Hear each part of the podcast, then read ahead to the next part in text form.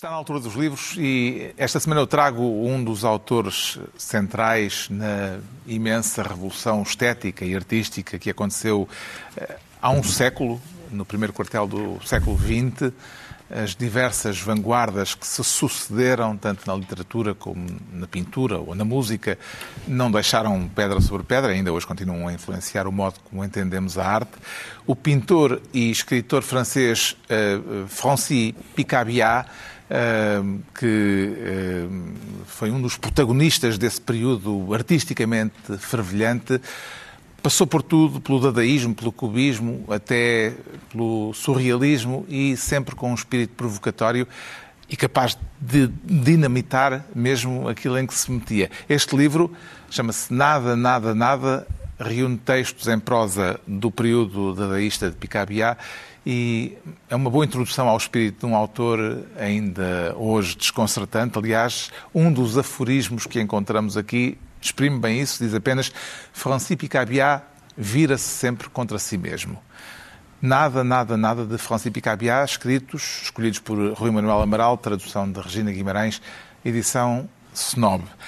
O Pedro Mexia recupera um ensaio já com história, Sim, mas na altura ainda parecia que ainda não tinha história. É chama-se ensaio.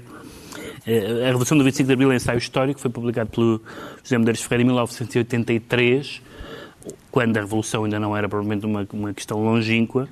O Medeiros Ferreira foi dirigente associativo, oposicionista, constituinte, ministro dos negócios estrangeiros e muitas outras coisas, e era uma pessoa muito interessante.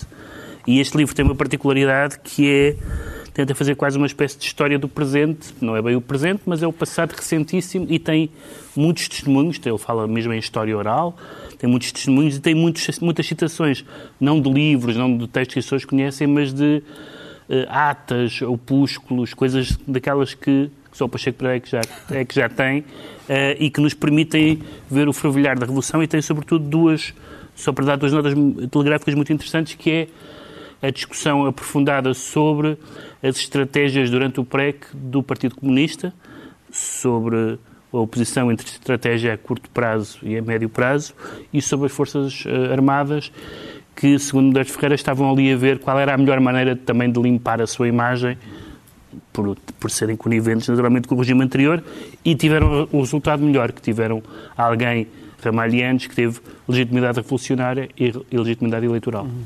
Memória do 25 de Abril. E... Tempos em que o discurso público não tinha a agressividade dos dias de hoje. O João Miguel tinha, Tavares. Exato. Era muito suavezinho. O João Miguel Tavares Desculpa. traz uh, as cunhas a Salazar. Sim, o jornalista Marco Alves andou a investigar a correspondência particular que foi enviada a, a, Salazar. É um trabalho muito exaustivo. Ele diz que foram mais de 70 mil páginas que andou a ler. Isso é, 70 mil páginas é muita página. E, e fez aqui um livro que basicamente é uma espécie de reunião uh, e de resumo uh, dessas cunhas que chegavam ao, ao Presidente do Conselho. A gente não chega a, a, simpatizar com Salazar, mas pelo menos ficamos consolados a pensar que o senhor sofreu muito a ler aquelas coisas todas, porque o nível, o nível de pedincharia era realmente uma coisa avassaladora, ia desde o senhor Ministro até à prima lá de Santa Combadão que só queria um lugar eh, de jardineiro um, uh, eh, para, para, para, o filho.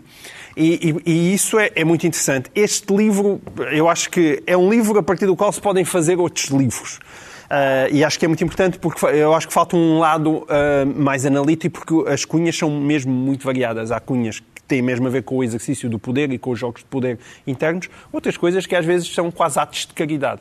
E, portanto, é preciso separar umas coisas das outras um, e, e, há muito ainda para analisar. Eu acho que é um tema absolutamente fascinante e, e, faz muita falta continuar a ser estudado, esta questão da cunha no Estado Novo, e este é um, um pontapé de saída e uma edição da Ideias de Lei.